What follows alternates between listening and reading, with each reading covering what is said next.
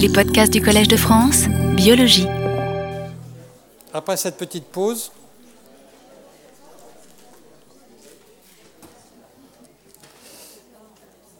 voilà, je vais vous montrer des jolies images d'internalisation du récepteur euh, qui ont été obtenues ici.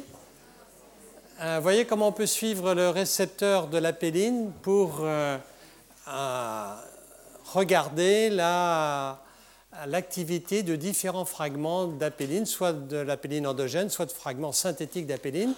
Ici, en l'absence complète euh, d'apéline, dans ces cellules CHO transfectées avec le récepteur euh, apéline EGFP, euh, e donc le récepteur fluorescent, le récepteur est totalement localisé à la membrane. Et ici, vous voyez en fonction du temps ce qui se passe. L'administration d'apéline 17 euh, va entraîner en 5 minutes une modification euh, des images avec euh, les petits grains verts qui rentrent progressivement dans l'intérieur de la cellule. C'est la translocation du récepteur à l'intérieur du cytoplasme. Ceci s'accentue à 10 minutes et est majeur à 20 et 30 minutes. Il n'y a plus rien à voir entre ces deux types d'images. Donc vous avez ici une manière simple de suivre l'activation du récepteur avec un agoniste peptidique, euh, à savoir l'apéline 17. Alors ceci permet de faire des études de structure-fonction. C'est absolument essentiel en pharmacologie. Euh, c'est d'autant plus indispensable ici que nous avons plusieurs apélines circulantes. ici, vous avez ainsi l'apéline 17 qui est présente dans les tissus et qui circule, l'apéline 13 qui est présente dans les tissus et qui circulent, et puis deux autres apélines qui sont des apélines euh, où on a euh, en quelque sorte éliminé euh, les premiers acides aminés pour produire une, une, apéline de 10 ou de 5 acides aminés. Et ce que vous voyez ici, c'est l'inhibition de la cyclase par les deux apélines endogènes, 17 et 13, avec une activité similaire en termes euh, d'inhibition de la dénylylcyclase. Au passage, 50% d'inhibition est obtenue aux environs de 10, euh, moins 10 molaires dans cet essai. C'est donc une, activité très forte. Et puis, euh, vous avez les deux autres molécules raccourcies, l'apéline 10 ou l'apéline 5, qui sont quasiment inactives. Et on voit ici qu'on a un parallèle finalement avec l'internalisation euh, l'internalisation avec la péline 17 du récepteur, ici la coloration est rouge. Internalisation du récepteur avec euh, la péline 13. En revanche, la péline 10 qui est inactive euh, sur le plan de la biochimie, de l'inhibition de l'analylcyclase, est aussi inactive pour internaliser le récepteur. Et pour résumer un, travail qui a été fait par quelques auteurs, mais peu, euh, sur la péline 13. Voilà un peu ce que l'on peut dire aujourd'hui. Certainement, il y a plus à dire encore, mais enfin, en pratique, si on part de la péline 13, euh, deux arginines qui se trouvent en position 2 et en position 4 sont essentielles pour la liaison au récepteur et l'inhibition de la de même que la leucine en position 5. Et puis, alors, euh, ce qui est intéressant, c'est que le dernier acide aminé, la phénylalanine, euh, vous allez le voir, est importante pour l'internalisation euh, du récepteur. Alors ceci est important et intéressant dans la mesure où euh, si on supprime cette phénylalanine en position 13, on va avoir certes une molécule qui va continuer à inhiber la dénylcyclase, mais par contre le récepteur ne sera plus internalisé et en plus cette molécule n'a pas d'action hypotensive. Donc ceci pose une question intéressante, d'autant plus que c'est là que se fait cette coupure par la CE2 dont je parlais tout à l'heure. Après, il y a une proline qui bloque l'activité de la CE2.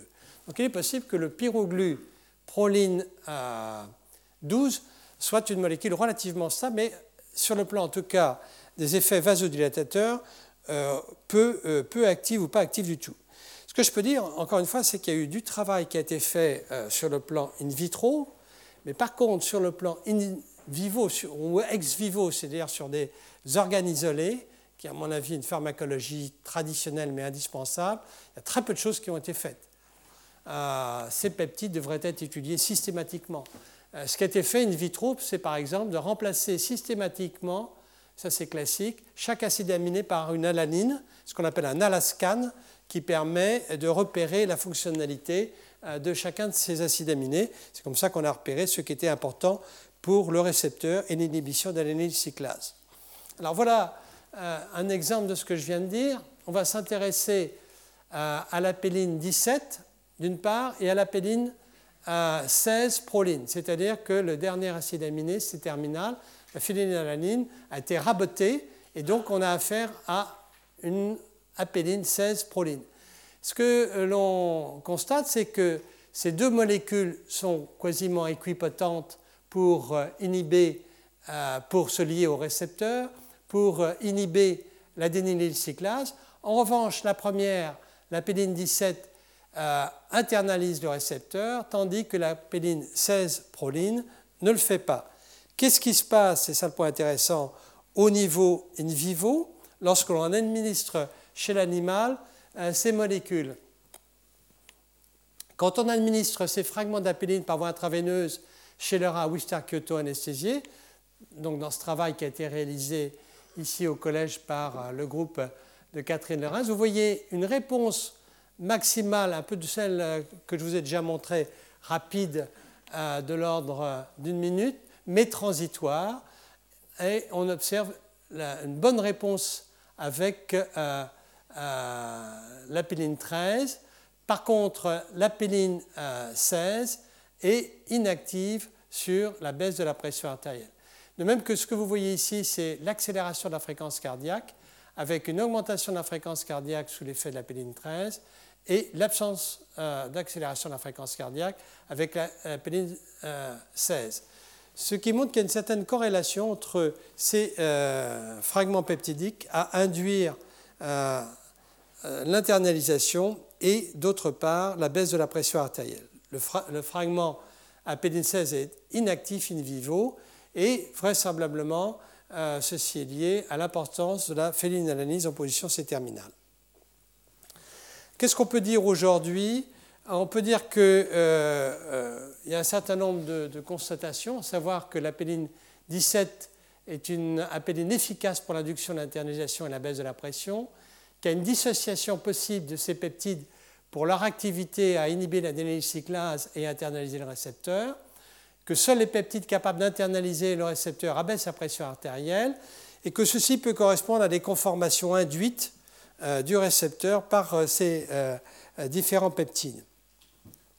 Donc, ce qu'on va regarder dans ce qui va suivre, c'est les fragments actifs de la péline, 17-13.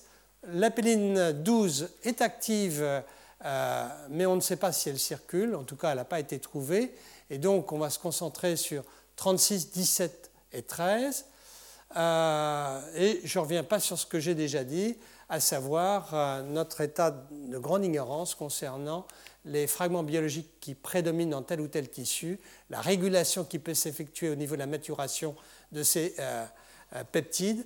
Et enfin, je terminerai simplement ces études de structure-fonction en disant que ce qui manque cruellement aujourd'hui, à l'inverse de ce qui existe dans le cas du système endotyline et dans le cas du système angiotensine, ce sont des molécules antagonistes ou agonistes euh, euh, non peptidiques. Même, je dirais, des antagonistes non peptidiques seraient extrêmement utiles. Euh, dans le cas de l'angiotensine, tout a démarré au fond avec un peptide qui s'appelait la SAR-alazine, sarcosine 1, alanine 8, où la phénylalanine en C-terminal a été remplacé par une alanine. La sarcosine avait simplement comme effet de prolonger la demi-vie euh, du peptide.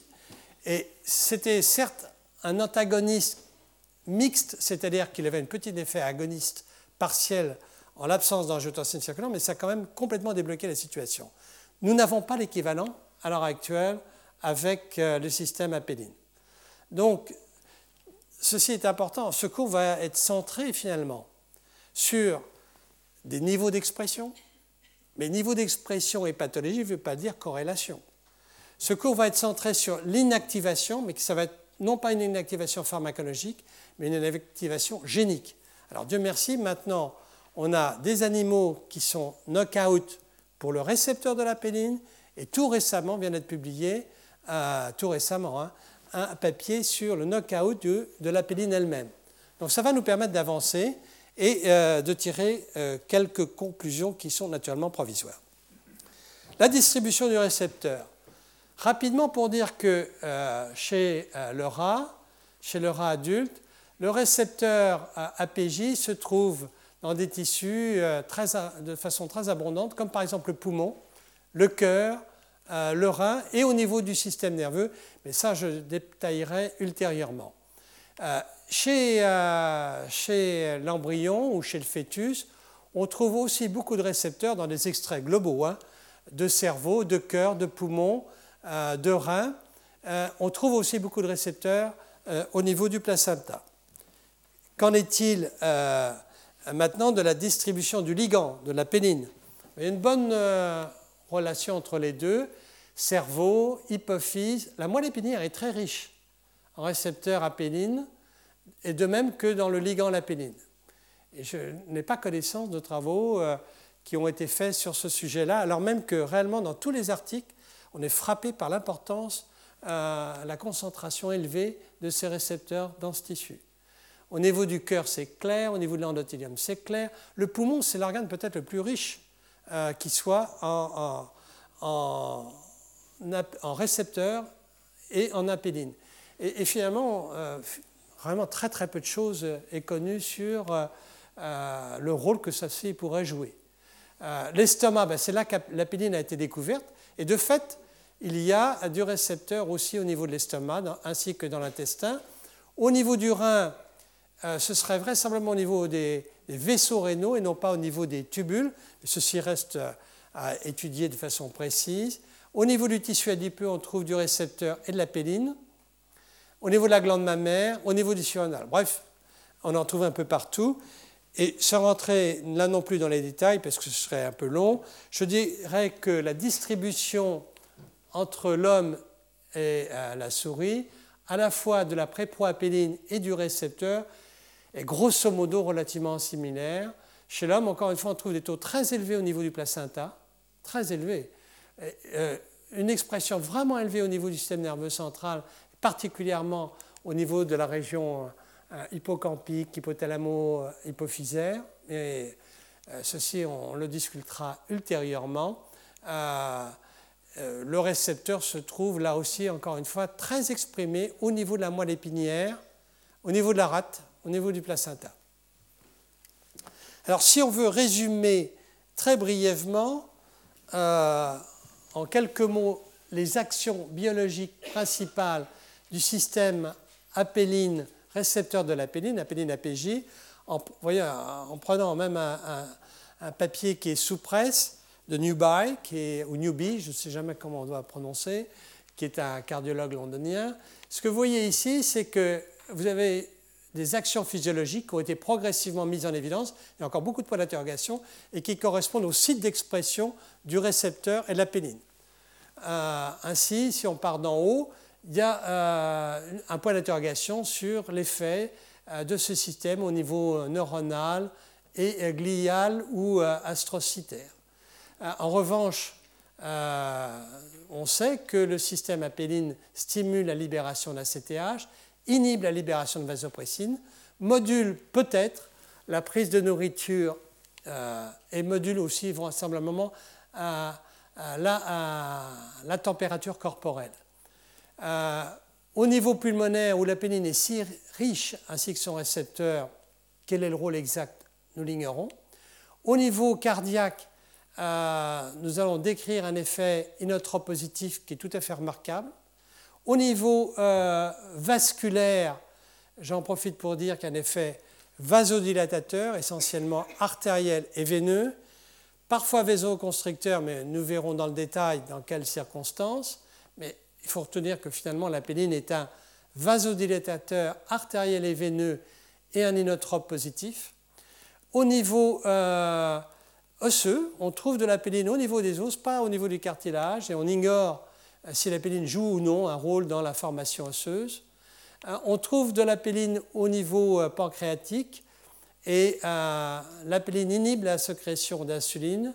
Au niveau des adipocytes, on pense que l'apéline est une adipokine, c'est-à-dire une de ces substances fabriquées localement par les et qui pourrait avoir un rôle local, mais lequel, on ne sait pas.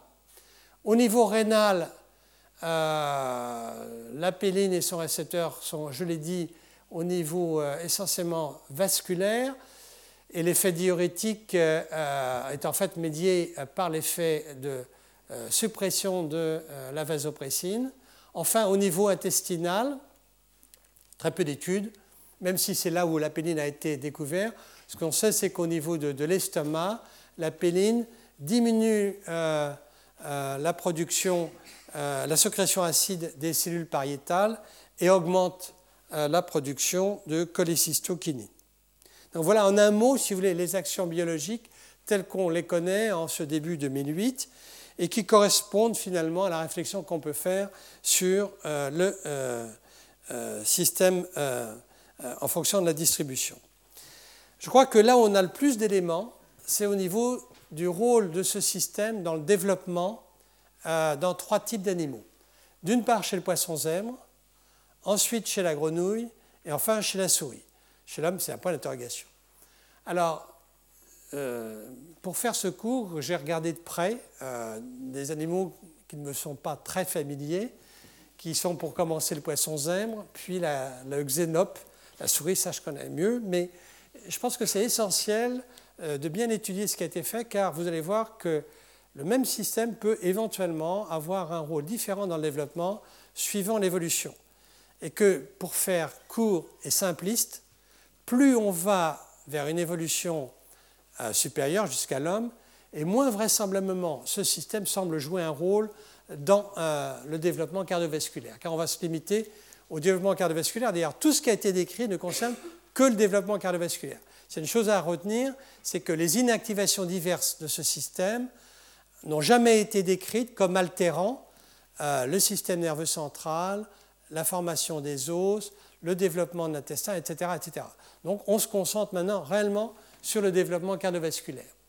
Alors chez le poisson zèbre, quand on regarde la formation du cœur durant la gastrulation, euh, ce que l'on peut euh, observer, c'est qu'il y a des territoires cardiaques qui sont indiqués ici en bleu. Et, ces territoires cardiaques expriment un gène qui est un gène essentiel, marqueur des futures cellules myocardiques, qui est, la, qui est le CMCL2, la cardiac myosin light chain 2, c'est-à-dire la chaîne légère de la myosine cardiaque qui permet de repérer ainsi le futur territoire cardiaque et les futurs progéniteurs des cardiomyocytes. Et alors, au fur et à mesure euh, euh, de la gastrulation, ce territoire cardiaque va euh, migrer. Il va migrer en avant, de façon rostrale, et il va migrer vers la ligne médiane. Autrement dit, dans les étapes toutes primitives de la formation du cœur, il va y avoir un rapprochement et un étirement de ces futurs champs cardiaques pour pouvoir réaliser progressivement un seul tube cardiaque qui va ensuite se diviser, c'est la septation cardiaque. Si bien qu'il y a des mouvements au cours de la gastrulation, des migrations de cellules qui sont extrêmement importantes. Et si j'insiste là-dessus, c'est parce que le système apéline chez le poisson zèbre intervient dans cette étape extrêmement précoce euh, de la formation futur du tube cardiaque primitif.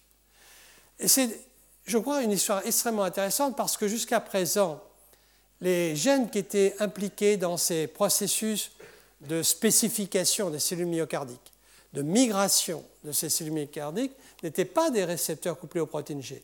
C'était des gènes du type euh, facteur de croissance comme le FGF ou, euh, le système WNT ou STAT3. Et donc l'idée ici, c'est de se dire que ces gènes, ces GPCR, ces gènes du système apéline, euh, vont être impliqués euh, dans la formation tout à fait initiale du cœur. pour compliquer les choses, chez le poisson zèbre, il y a deux isoformes du récepteur APJ. Dieu merci chez l'homme, et chez la souris d'ailleurs aussi, il n'y a qu'un gène. En revanche, il y a deux gènes qui sont très proches, euh, que les gens qui travaillent sur le poisson zèbre ont hélas intitulé angiotensin récepteur like 1A et B, c'est simple. Hein. Donc ça veut dire quoi? Ça veut dire que ces deux gènes ressemblent au récepteur AT1 du mammifère, AT1 et il y a deux gènes, donc A et B.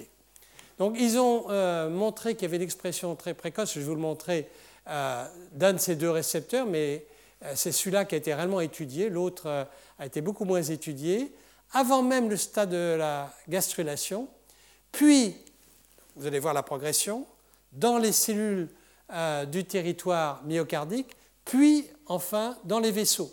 Et là, ils vont marquer ces gènes du récepteur de la péline, ces gènes récepteurs de la péline, les cellules endothéliales. Ils vont marquer ainsi les cellules endothéliales de l'aorte dorsale, mais aussi des veines comme la veine cardinale et les vaisseaux intersométiques, qui sont particulièrement faciles à repérer, puisque euh, organisés comme des dents d'une peigne, d'un peigne, vous allez voir cela. Et puis, euh, pour montrer les faits, ce n'est pas le tout de montrer l'expression, euh, et montrer l'importance de ces gènes dans le développement, un groupe a utilisé le premier groupe, le groupe de Scott, vous voyez que tous ces travaux sont très récents, publiés dans Developmental Cell de, l'année dernière. On utilisé un, un mutant germinal qu'on appelle Grinch, qui est un, mutant inactif euh, euh, du gène apéline APJB, appelons-le APJB, c'est plus simple. et en utilisant ce mutant et en utilisant aussi des stratégies d'inhibition par morpholino anti-gène, eh ils ont montré l'importance euh, euh, de ce système dans le développement euh, cardiaque à un stade extrêmement précoce.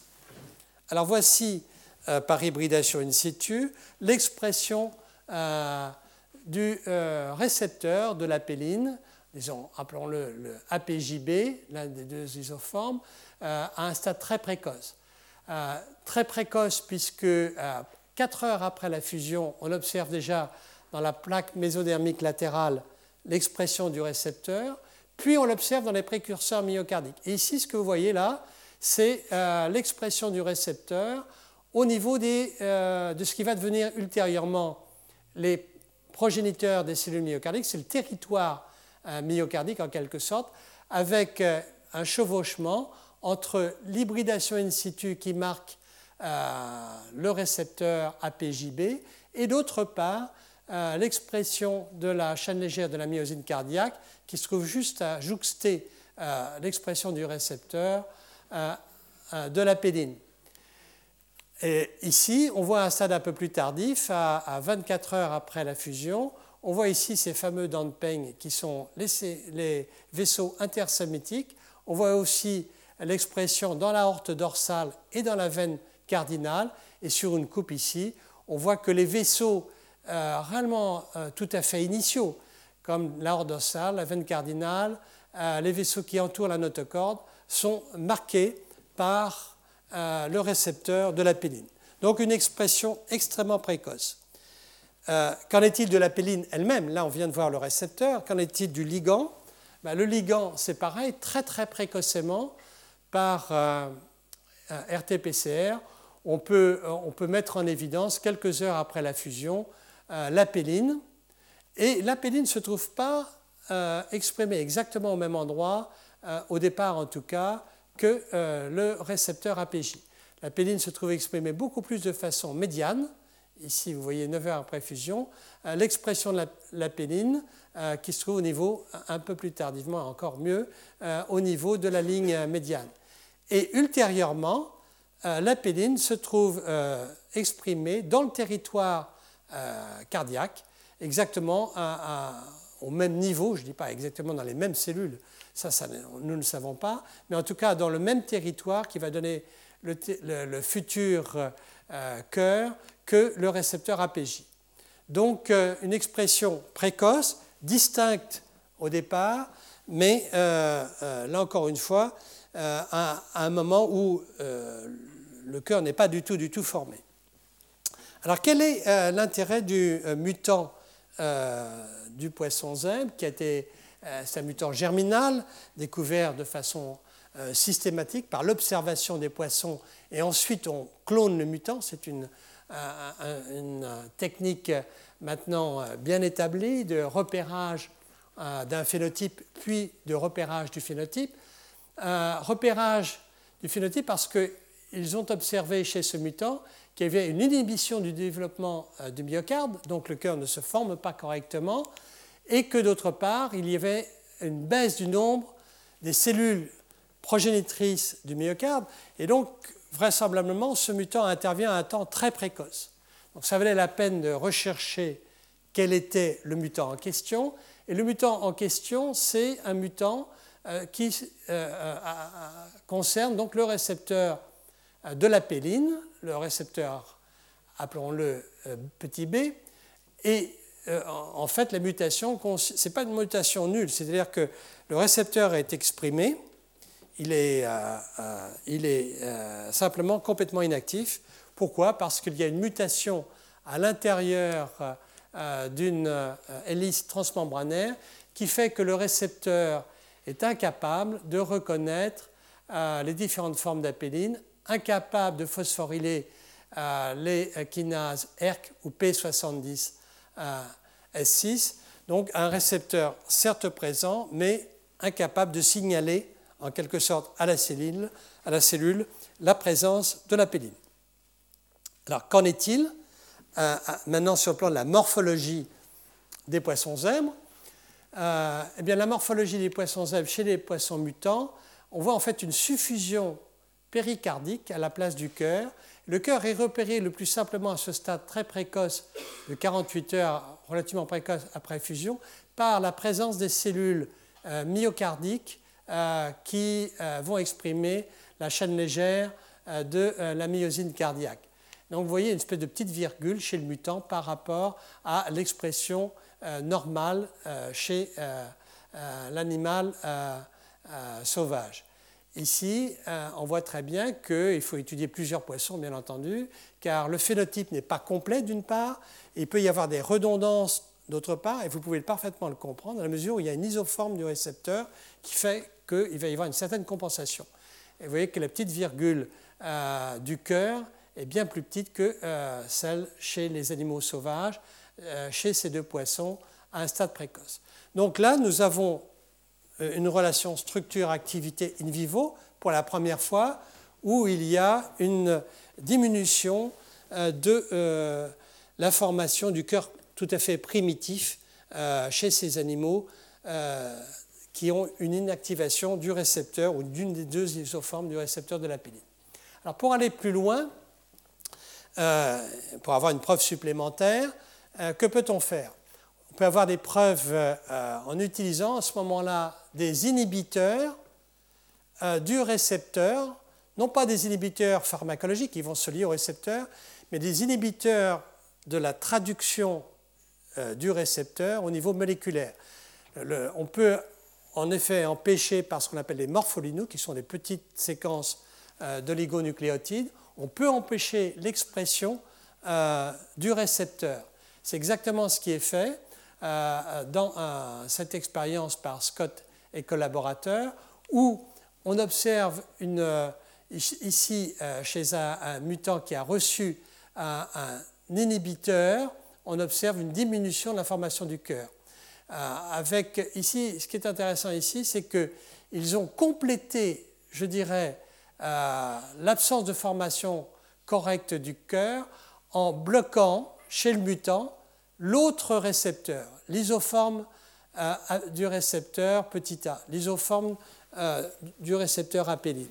Et à ce moment-là, on a un double blocage, un blocage dû à la mutation du récepteur apéline B et une inhibition de la production moléculaire du récepteur petit a. Et à ce moment-là, il n'y a pratiquement plus de cœur, plus de cœur du tout. Donc, dans cette étude, où on peut quantifier les choses, pas rentrer trop dans le détail, mais on peut quantifier cela avec euh, euh, la disparition, on peut suivre soit la disparition de l'expression de la, de la protéine marqueur des précurseurs myocardiques, la chaîne légère de la myosine cardiaque. On peut suivre cela aussi en regardant la morphologie du cœur un peu plus, un peu plus tard. Eh bien, vous voyez une diminution très nette avec ces morpholinos anti-récepteurs qui sont administrés à un stade unicellulaire. On peut restaurer même le phénotype, c'est-à-dire que si on co-administre à ce moment-là le récepteur euh, en même temps que le morpholino antirécepteur, en jouant sur les quantités, on peut restaurer le phénotype. C'est-à-dire qu'on va surpasser l'effet euh, bloqueur du morpholino.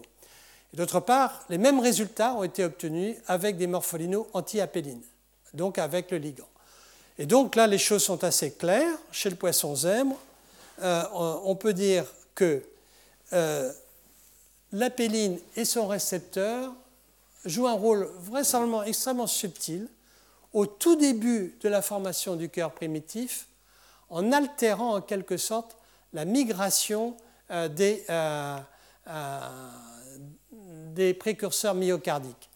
Normalement, les choses se passent avec une attraction vers la ligne médiane de ces précurseurs myocardiques qui formeront ultérieurement le tube myocardique primitif. Eh bien, cette migration est altérée en présence euh, de ces inhibiteurs ou chez le mutant, et donc ce mouvement de, cellules qui doit normalement aboutir à la formation du cœur primitif est complètement aboli. On peut essayer, je veux dire, on peut essayer de restaurer ça avec une grosse dose d'apéline chez l'embryon, ou du moins euh, au stade unicellulaire. Mais à ce moment-là, rien ne se passe de façon correcte, parce que l'apéline est administrée de façon ectopique, et ces mouvements extrêmement fins qui sont nécessaires à l'établissement du tube cardiaque primitif sont abolis. Autrement dit, il y a une désorganisation complète et pas de restauration possible avec une expression ectopique euh, euh, du ligand. Ce qui est intéressant aussi, c'est que tout ce système, c'est réellement un système de migration cellulaire parce que euh, euh, l'inhibition euh, du système apéline APJ, du récepteur, n'entraîne pas d'apoptose. Donc c'est vraiment quelque chose qui est nouveau, intéressant, original, mais qui concerne peut-être le poisson zèbre et peut-être que le poisson zèbre. Ça, je, je, ne peux pas dire au jour d'aujourd'hui, mais on peut dire qu'il y a une fenêtre d'action étroite pour cette action, très très précoce, vous voyez, 3 à 5 heures après la fusion, donc avant même le début de la gastrulation. Il n'y a pas d'anomalie de l'angiogénèse primaire. Alors ça c'est très important. Euh, tout ce que je vous ai décrit concerne le cœur. Il n'y a pas d'anomalie des vaisseaux. C'est indiqué, c'est clair dans toutes ces études. Alors même que ce récepteur et que ce ligand sont exprimés dans tous les vaisseaux, euh, l'aorte, les veines, les vaisseaux intersométiques, il n'y a pas d'anomalie dans l'angiogénèse primaire. Euh, alors, cette histoire de migration, moi je la trouve personnellement très intéressante. Honnêtement, j'ignorais, j'apprends en marchant dans un cas comme ça. Mais il y a d'autres euh, cellules qui migrent, et notamment les cellules germinales. Les progéniteurs des cellules germinales euh, sont des cellules qui migrent, c'est bien connu. Et donc, point d'interrogation hein, en ce qui concerne ces cellules, les neurones passage, vous savez très bien qu'il y a un guidage vasculaire et neuronal euh, qui, est le fait de partage de certaines molécules. Est-ce que éventuellement ça pourrait jouer? Je serais quand même un tout petit peu dubitatif dans la mesure où l'inhibition euh, du système apéline n'entraîne pas d'anomalie vasculaire. Pourquoi il y a une Est-ce que ça pourrait entraîner des anomalies neuronales Pas étudié. Système immunitaire, pas étudié? Dieu merci, il y a du travail pour ceux qui le souhaitent. Maintenant, on, a vu le poisson zème, on, remonte vers l'homme, et progressivement, en passant à l'apéline chez le xénope. Alors, quand même, il faut savoir que finalement, le point intéressant, c'est qu'il y a une invariance du peptide 13, euh, qui est réellement un peptide certainement extrêmement important, depuis 360 millions d'années, qui est l'émergence euh, des grenouilles.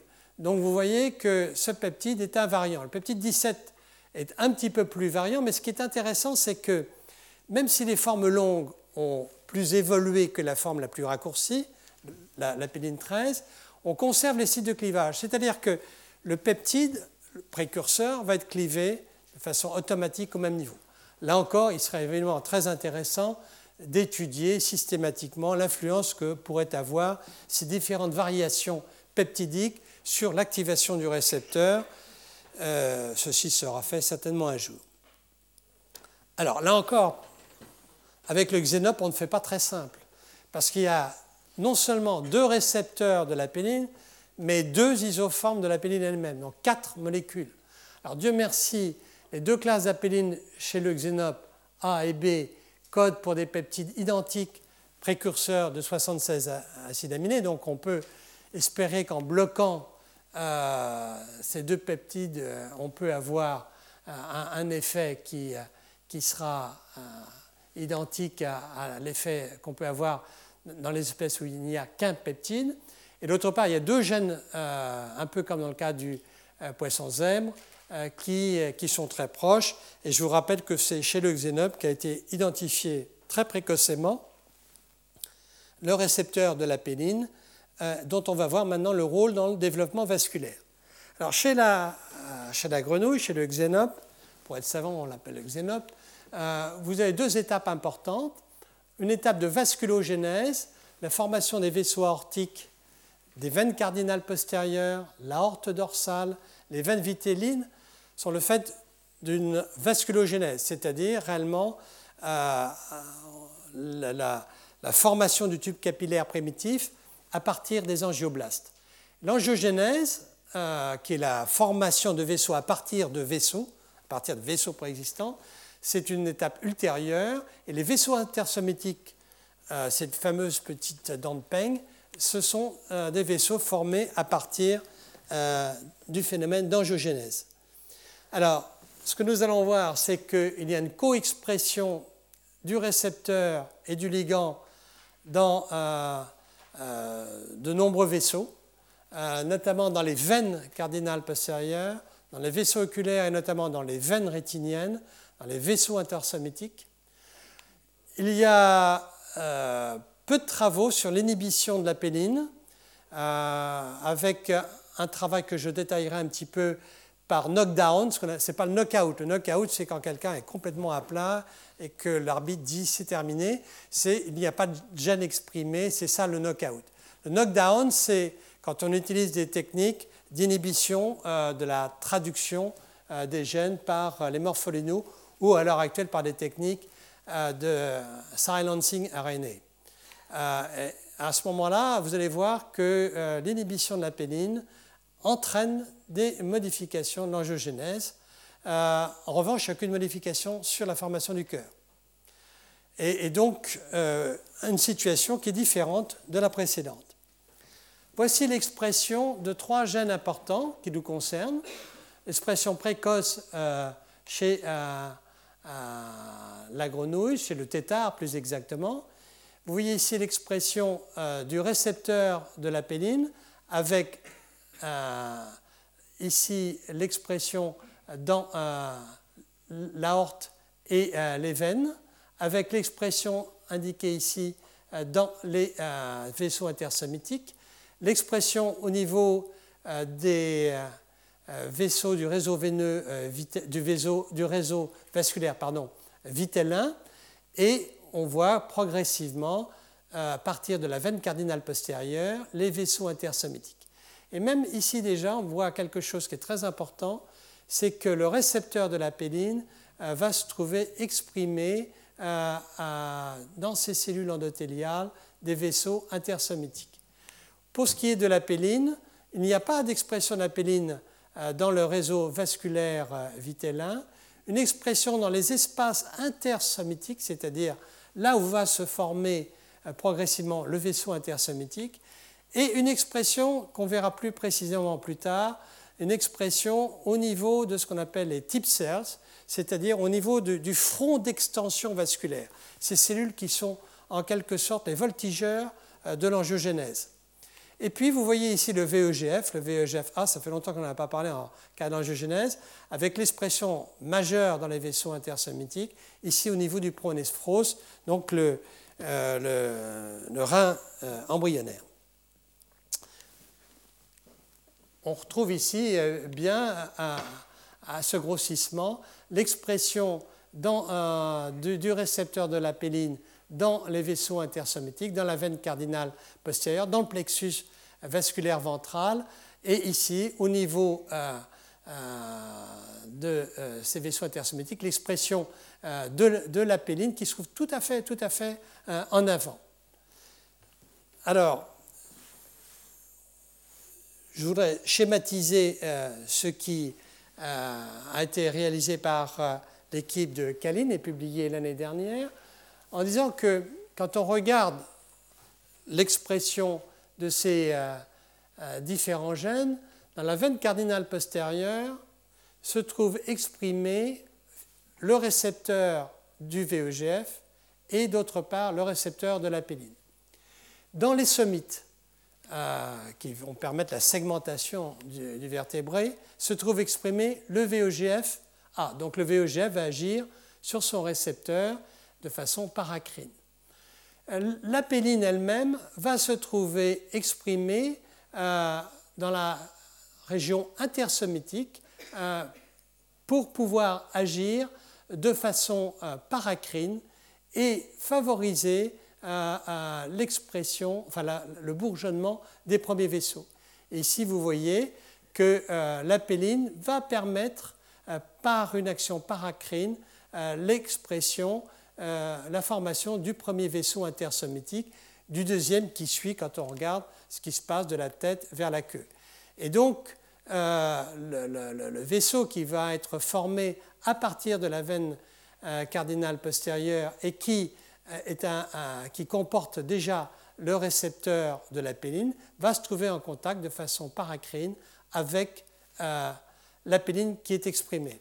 Et ultérieurement, cette type cell, c'est-à-dire ces cellules endothéliales qui se trouvent sur, euh, euh, au front de l'angiogénèse, vont exprimer à la fois, dans ce qui est proposé chez le xénope, et d'une part la péline et d'autre part le récepteur de la péline.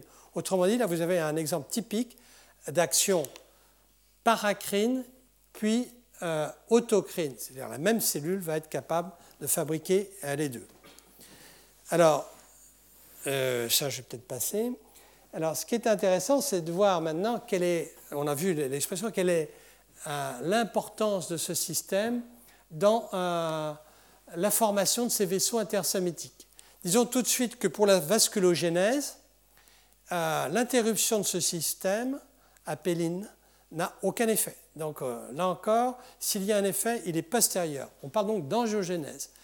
Eh bien, l'inhibition de la péline par euh, ces morpholinos entraîne une inhibition de la formation des vaisseaux intersométiques.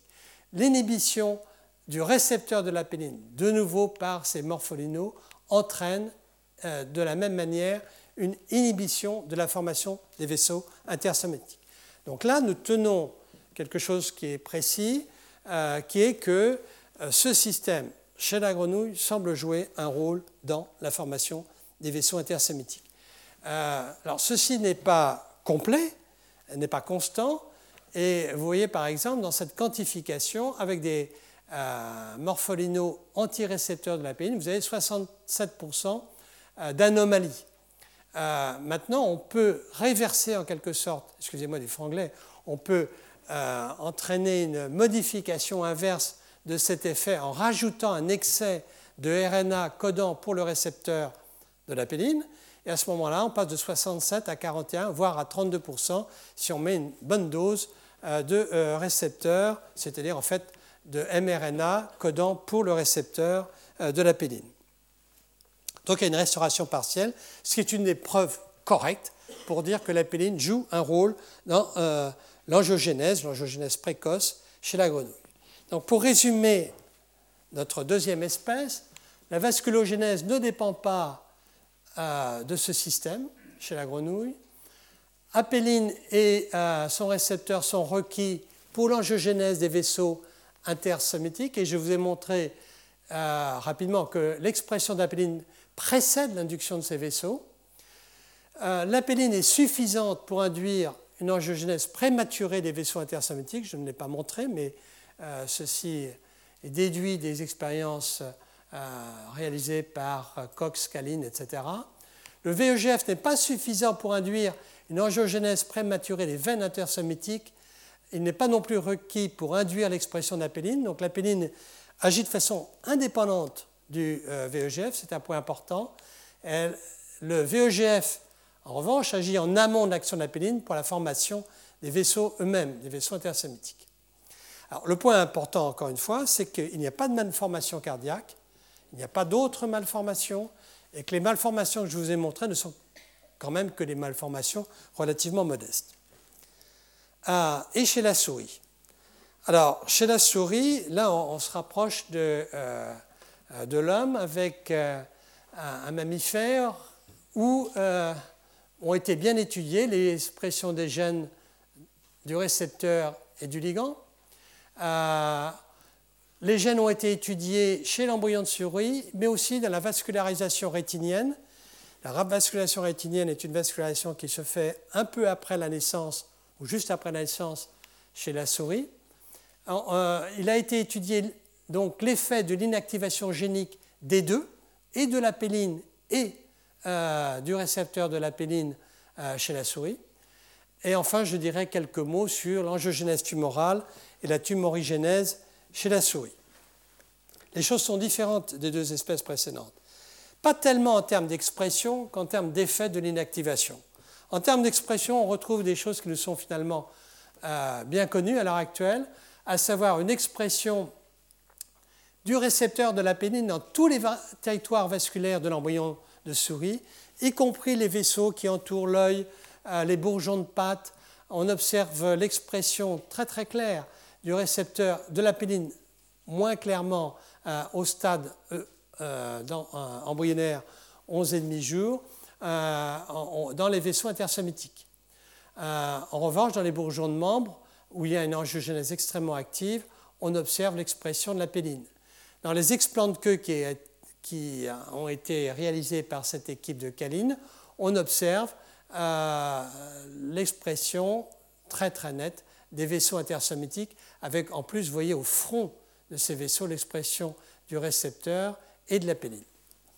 Bien, donc l'expression est, je dirais, finalement, somme toute, similaire à l'expression qu'on a dans les autres espèces. On observe euh, euh, d'autre part une expression euh, de la péline et de son récepteur dans les vaisseaux rétiniens en postnatal. Et pour résumer plusieurs travaux qui ont été réalisés récemment, notamment par l'équipe de Digier, on observe une expression de la péline et de son récepteur à partir pour le, pour le, récepteur du disque optique, c'est à partir de là que se forment les vaisseaux, donc une expression euh, qui est euh, centrifuge. Euh, la péline, très clairement, est exprimée au front des branches de division des vaisseaux. c'est particulièrement net au niveau des types cerves. On observe une expression du récepteur de la péline dans les veines rétiniennes, et vous allez voir une colocalisation entre le récepteur de la péline et, d'autre part, un, marqueur spécifique éphrine euh, de, euh, des veines.